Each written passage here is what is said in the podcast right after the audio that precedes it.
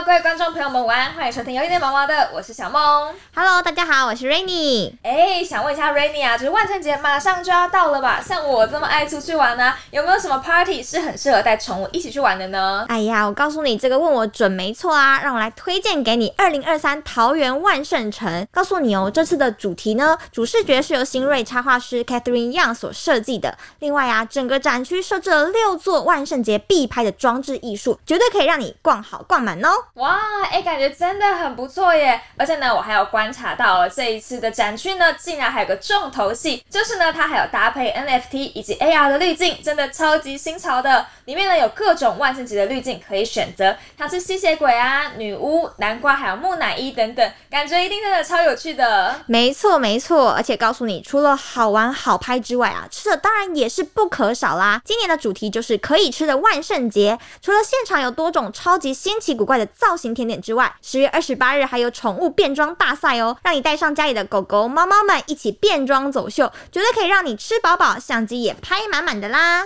哇，哎，被你这么一说，我整个都心动了呢。是吧？是吧？现在赶快趁着一年一度的万圣节，带着家里的毛孩们一起去玩吧！详细活动资讯，请持续关注乐游桃园脸书粉丝专业。以上广告由桃园市政府观光旅游局提供。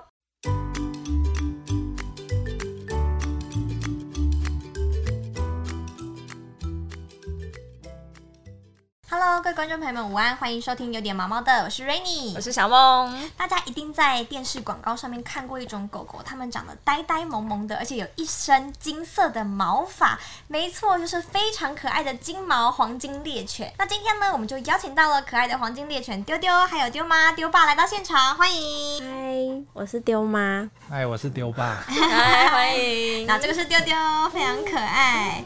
那首先想请问一下丢妈，你觉得黄金猎犬呢是什么样的一种狗狗呢？可以用一句话来形容吗？我觉得黄金猎犬对我来讲就有点像是小太阳一般的存在，因为它们很友善、很热情。嗯，而且它们毛色也像小太阳一样。对对，而且它们的笑容，它只要一笑起来，哇，整个好像都被温暖的感觉。就是很有渲染力的那种笑容。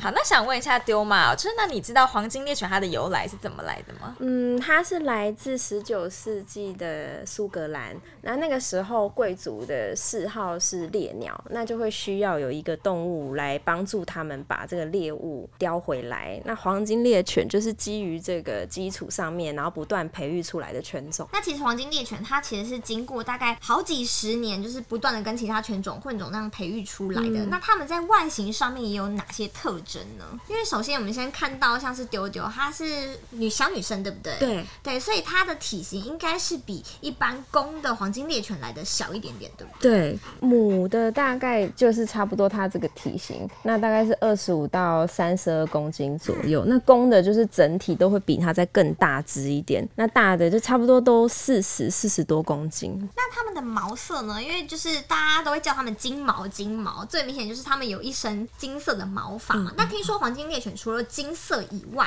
其实还有别的颜色，对不对？嗯，像它这种奶油金就是比较浅一点的颜色，那还有更浅一点的接近白金色，或是中间的那种，以及更深的红棕色都有。嗯，对。而且我看到啊，丢丢它有一个很特别的特征，就是它的毛会有一点点像是自然卷那样 QQ 的。对，它耳朵这边好像烫过玉米须一样，好可爱啊！对，这个也是每一只金毛都会有的特征吗？也不一定，因为它毛比较多，所以看起来就会好像整个都蓬蓬的。其实蛮多狗狗都会有像这种玉米须这种自然卷，只是它特别蓬。所以看起来就会比较明显。这个就是每一只狗狗就是基因不同，呃，对对对，像有一些它就是属于那种比较干性发质，所以看起来会蓬蓬的。那有的就是比较柔顺的那种。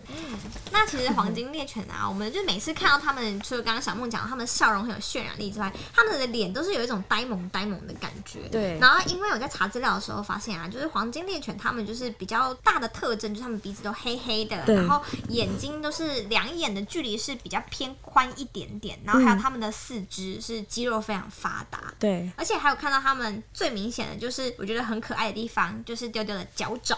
嗯它的脚掌很像是那种，呃，我们在网络上面看到那种猫咪会有 像猫掌、像山竹的梗图一样。其实黄金猎犬的脚掌有也是圆圆的，有有有，而且对对啊这样丢吧一拿起来感觉很厚实对啊哎，。应该是他们要游泳的关系，所以他们四肢都很粗壮，然后这样可以在水里面这样滑滑滑。也是从他们基因里面慢慢演化出来。对，因为像他就很会游泳，也喜欢玩水，他可以在泳池里面待两个小时，哦就自己在那边这样滑滑滑滑，这样也都不用人家陪他，就自己一直玩。就天生就蛮喜欢游泳。对，哎，我们看下斗宅的手掌，没有毛，一点也不厚实，然后不喜欢游泳，最怕水，全部都相反。超级。但是我觉得它有一个特征跟斗仔很像，就是它们也好像也是偏卷尾，对不对？黄金猎犬的尾巴也是有一点点就是向上翘的那一种，对，也是蛮特别的。那么另外看到的还有就是黄金猎犬，它们的平均寿命大概都是十到十三岁左右。对，差不多。那有一些顾得好的、长寿的，其实十七八岁也都有。但我觉得跟他们基因可能比较有关系。有一些可能他本身就带有肿瘤好发体质的，他可能四五岁、七八岁就过世也是有。那因为我们看就是跟丢丢相处起来，都觉得他其实哎、整场给人的感觉就是蛮温和的，然后很活泼好动，然后有的时候也会露出一些就是憨憨的，哎呦非常，就像现在，就像现在对，存在感极强这样子。那我看丢把掌一摸他的耳朵啊跟头的时候，他就露出这个憨憨的笑容，真的非常的可爱、啊。虽然感觉好像有点呆萌、傻里傻气的感觉，但其实他的智商还蛮高的，对不对？他好像是全种的智商排名里面第四名。哦，所以感觉跟边境牧羊犬他们是差不多那种聪明的感觉。我觉得应该不是同一个等级。真的吗？边境还是再聪明一对点。对对对对，那你有觉得你有教他什么事情，然后他一下就学会的那种经验吗？跟吃的有关系的，他学的比较快。哦，因为他很贪吃，所以跟吃有关系的他学的比较。但如果是那种很长的指令，他好像就比较那种我看那种网络上面的影片，不是边境他们都可以又按铃又干嘛的。哦，对对对对对，这个我们就觉得哇，是怎么教的？完全不是同一个等级，哦对可能别人家可以，但他是 目前还是有点难度。那有没有什么印象啊？是譬如说，呃，你有叫他去做什么事情呢？他可以从你的表情里面马上就可以观察出来你要讲什么话。哦，它相对于其他狗狗比较表达的好一点的，大概就是它可以去把球球很精准的捡回来。就如果我们一群狗狗在玩，然后你丢一颗球球出去，其他狗狗可能会因为不想捡就不去捡，它可以好好找到那一颗球，然后去把它捡回来，每一次都可以照做。对，就是它算是很能知道球球在哪里，可能是它本身爱玩球的关系。嗯，所以他可以很快的，就是看到球在哪里，然后再把它给找回来。对对对对对。这一点就比斗仔优秀非常多了。你说斗呆就会斗仔连零食丢出去，他都找不到在哪里。就别说球了，零食都找。不到了。对，那接下来呢，要聊到的就是有关于黄金猎犬的性格。那因为其实我们从就是现场啊，就可以感受得到，就是丢丢它是一个非常爱撒娇，而且其实它性格也算是蛮温和的。嗯，它很亲人。嗯嗯，那它对于狗狗呢？我觉得好像每一只黄金不太一样，像我们家的就特别不亲狗，它在狗里面算很社恐，就它可以的话，它希望大家都不要接近它。然后是一群狗狗在公园里面互相认识做朋友的时候，它都是最后一只去靠近人家的。它这个在这方面它比较害羞跟谨慎。就本身比较社恐一点对对。对因为它刚刚好像跟斗仔也是有磨合了一下。对，两个人有点水火不容易。对对不起。没事没事没事没事。那我们刚刚讲到黄金猎犬性格的部分，然后因为丢妈说丢丢非常的亲人嘛，那他对于小朋友们呢？因为我在查资料的时候发现啊，黄金猎犬好像蛮喜欢小朋友的。喜欢，嗯，他们对小孩跟老人都很友善，就是他们的世界里面没有坏人，他们只要看到小朋友或是老人家去接触，任陌生人去接触他们，他们都会很像那种啊老朋朋友，明明就第一次见面就可以很热情的相处。小朋友也是，而且他知道小朋友是小朋友，就是他知道说比起用他们的力道跟成人去玩的话，小朋友的话要更温柔一点，这样就是像小朋友的话，他就会默默跟着，等小朋友丢玩具啦、丢球什么的，他不太会去抢夺小朋友的东西，这样。它就算是可以区分得出来大人可以的力道跟小朋友的可以可以嗯可以。哇，真的很聪明，嗯，就是那这样子听丢妈讲说，他们很喜欢就是小朋友啊，还有人类，这样子听起来，他们是不是就是比较没有警觉心？就是比如说人人好这样子，没有，他们因为他们世界没有坏人，嗯所以他也从来不会觉得谁是不好的人。那他可能会因为这个东西很大，所以有点被吓到，因为他像他就比较不喜欢电动轮椅跟资源回收车这种比较大型的，或者是拿着大黑色垃圾袋的那种的人，他就会觉得有点可怕。但是就人本身的话，他不觉得任何人是坏人，他也分辨不出来。那是不是因为他们性格很稳定的关系，所以他们可能在一些长照的单位啊，或者是医疗的单位，也可以担任这个陪伴犬、治疗犬的角色？对好像蛮多都是黄金猎犬的。对对对，很多，因为他们就很亲人跟很友善啊。嗯就我们也是有想要往这个方向去努力，但因为他现在就是还不够稳定，所以就是只呃就可能希望有朝一日等他年纪大一点，再稳定一点，然后就可以像一些狗友一样，也可以成为陪伴犬啊、狗医生什么的，我就也蛮向往的。啊，期待丢丢变成丢丢医师好，加油 加油！，Doctor 丢丢。疗愈到人的部分。那现在想问一下，就是因为其实这样讲下来，感觉哇，丢丢真的有非常非常多的优点哦。那以丢妈的角色啊，你觉得以养黄金猎犬来说，它有哪几项优点呢？很疗愈。就有时候你可能一整天工作回来心情不好什么的，那你看着它就觉得什么都被疗愈了。他们好像都知道，你也不用特别讲什么，然后他们好像都能够认同你，然后知道你想要表达什么。那你有没有遇过，就是可能回家的时候原本心情不太好，嗯嗯嗯然后结果可能他的一个笑容或是他的一个陪伴，然后你瞬间就是会呀、因为有时候可能你遇到一些挫折什么，我都已经会在心里想着说，等一下回去我要好好抱抱我的狗，然后就是一直怀抱着这个想法，然后回到家就看到它一直都很开心，这样摇着尾巴啊，就是这样，就是跟你磨蹭啊，讨摸摸什么，你就觉得哦，好像也没什么好在意的。那会不会也因为就是丢掉他的个性非常的好啊，然后加上他们有的时候可能又很活泼好动，对，是不是也可以培养你的耐心，让你变得脾气更好了？完全可以，因为嗯我在养它之前，我不算是一个脾气很好的人，我讲话也比较急，比较冲。然后，但是我养了它之后，就是这样日积月累的一些小摩擦啊什么，就会觉得说我到底在跟他计较什么？然后就因为有时候真的我我自己的情绪会被点燃到很高峰的时候，又会觉得我干嘛跟他计较？然后就这样一来一往，一来一往，我就会觉得好像也没什么好生气的。因为像认识我很久的朋友，他们都会觉得我脾气真的改很多，因为就我就会觉得说有什么好气的，反正就是什么东西都已经被他磨平了。那也是因为他的那个精力非常旺盛的关系，所以就是可能也培养出你就是哎、可能每天要定期到户外走走的这个习惯。对，所以就是等于说，让你培养了更多的耐心，然后还有养成了定期出去走走的这个习惯。对对对，因为他其实你们带他出去外面散步的时候，就可以很明显感觉到他很快乐。所以，因为毕竟你养狗，你本来就是要散步嘛。我我个人是这样觉得，因为有些人可能会觉得哦，我的狗不需要散步，可是我觉得就是他们在草地上，然后去接触大自然的那个样子，才是真的狗狗的那个开心的样子。那其实接下来呢，我们要聊到的地方就是呢，其实黄金猎犬在照顾上面啊，因为它毕竟是大型犬，在照顾上会不会比较困难呢？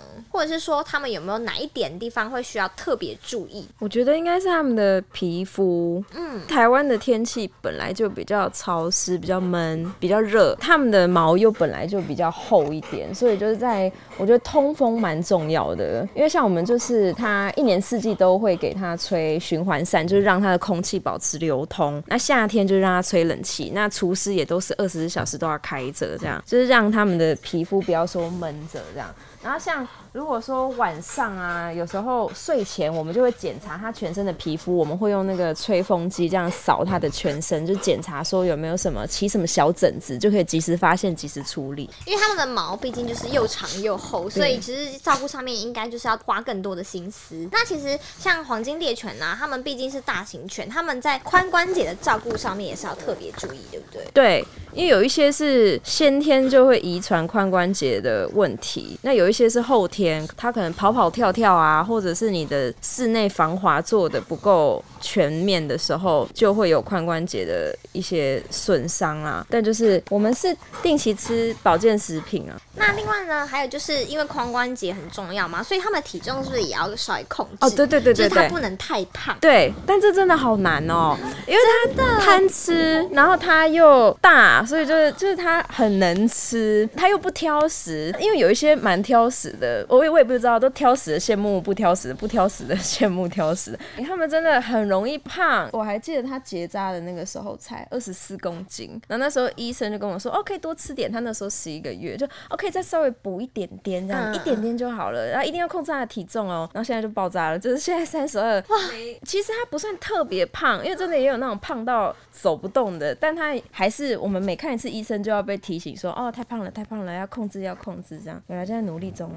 那其实除了就是刚刚说的髋关节还有皮肤之外，我觉得在查资料的时候发现一个蛮特别的一点，就是其实黄金猎犬啊，它们竟然是跟一般的犬种相比，它们好发肿瘤的频率是会比较大的。对它们蛮容易有一些肿瘤方面的问题。我们是因为它还小，然后有一些狗友可能是已经养过二代、三代，所以他们可能有经历过。那但我就是听狗友们说，就是可能七八岁啊，甚至年轻一点的到四五岁，就会因为肿瘤的原因，然后就很快就过世了。这样对他们也不是没做检查，他们也是半年、一年都会帮狗狗全身健康检查，但最后还是因为肿瘤的原因离世。这样，所以定期的那个给兽医去检查还是蛮重要。嗯，像我们是半年就会做一次全身健检，去抽血看它的指数，那它指数稍微有点异常，就针对那一项数值再去做进一步的去找说原因在哪里，再去控制这样子。那最后想问一下丢马哦，就是如果呢我们听众有想要饲养黄金猎犬的话，你会想要给他们什么样的建议？我觉得你要有时间陪它，就是当然经济基础也是蛮重要，只是我觉得你有没有心去陪伴它，就不要说心有余而力不足。因为像我有认识一些狗友，他们是单身女子，然后可能每天上班八小时、十小时，回到家，然后还要面对说被狗轰炸的家里，跟一只就是很想要出去散步的狗，那其实对人跟狗来说都是一种压力跟疲倦。那所以我觉得最好是已经做好心理准备，说哦，我的一天二十四小时，除了工作跟我自己的活动以外，我剩下的时间要播出很多给狗狗，或是我的未来的一些活动啊，也都要有安排好它的一些心理准备，就不要说什么都没想。那之后可能你留学、搬家或是什么，那狗狗就会变成你的负担，最后才要送养或什么。我觉得那都是很不好的。就你要。有，一旦你养它，你就要负责它一辈子，这个决心我觉得是比较重要的。嗯，因为像我们刚刚在开录前，好像丢妈有分享一个就是女生朋友的例子嘛，嗯好像也是一开始没有思考的太周全，变得有一点，可以帮我们讲一下这个故事。对，她就是自己一个人养，然后她也没有交通工具，就变成说她虽然她如愿以偿的养了她心目中的狗，但她还是会一直在后悔，因为她会觉得哦，如果我有车就好了，哦，如果我也能带她。去哪里哪里就好了。哦如果我有更多时间陪他就好了什么的。然后他也会一直跟我说，如果时间可以重来，他不会这么快的就养一只大型犬，因为他觉得他能给他的太少。可是其实我觉得他这种有压力的心态，其实也会影响到狗狗。嗯，所以我觉得还是要做好准备。因为像蛮多朋友都会问我说，我想要养黄金猎犬，那我现在的情况是不是准备好了？那他们也会很热心跟我说，哦，我现在的经济状况大概是怎么样啊？那我的工作啦，还有我的家庭条件是什么？然后请我帮他们看一下，说，哎，你觉得我这样子的我适合吗？如果我觉得你还有一些顾虑，那就先不要养。就是等到你觉得一切都准备好了，那他们就是你们生命中的礼物，你们才会对彼此来说都是很快乐的存在。我觉得这样才是养宠物的一个真，就是一一个意义啦。对，它是来陪伴你的，不是来带给你负担跟困扰的。嗯，所以其实除了经济能力的部分，自己心态上面的准备好，真的还是非常重要的。对，好，那我们这一集呢？非常感谢丢妈、丢爸还有丢丢跟我们分享了这么多关于黄金猎犬饲养上面需要注意的一些地方。那我们今天节目呢就到这边，如果喜欢我们的话，记得帮我们按赞、订阅、分享，以及记得给我们五星好评。我们每周一都会进行更新哦。那我们下次大家再见喽，拜拜，拜拜。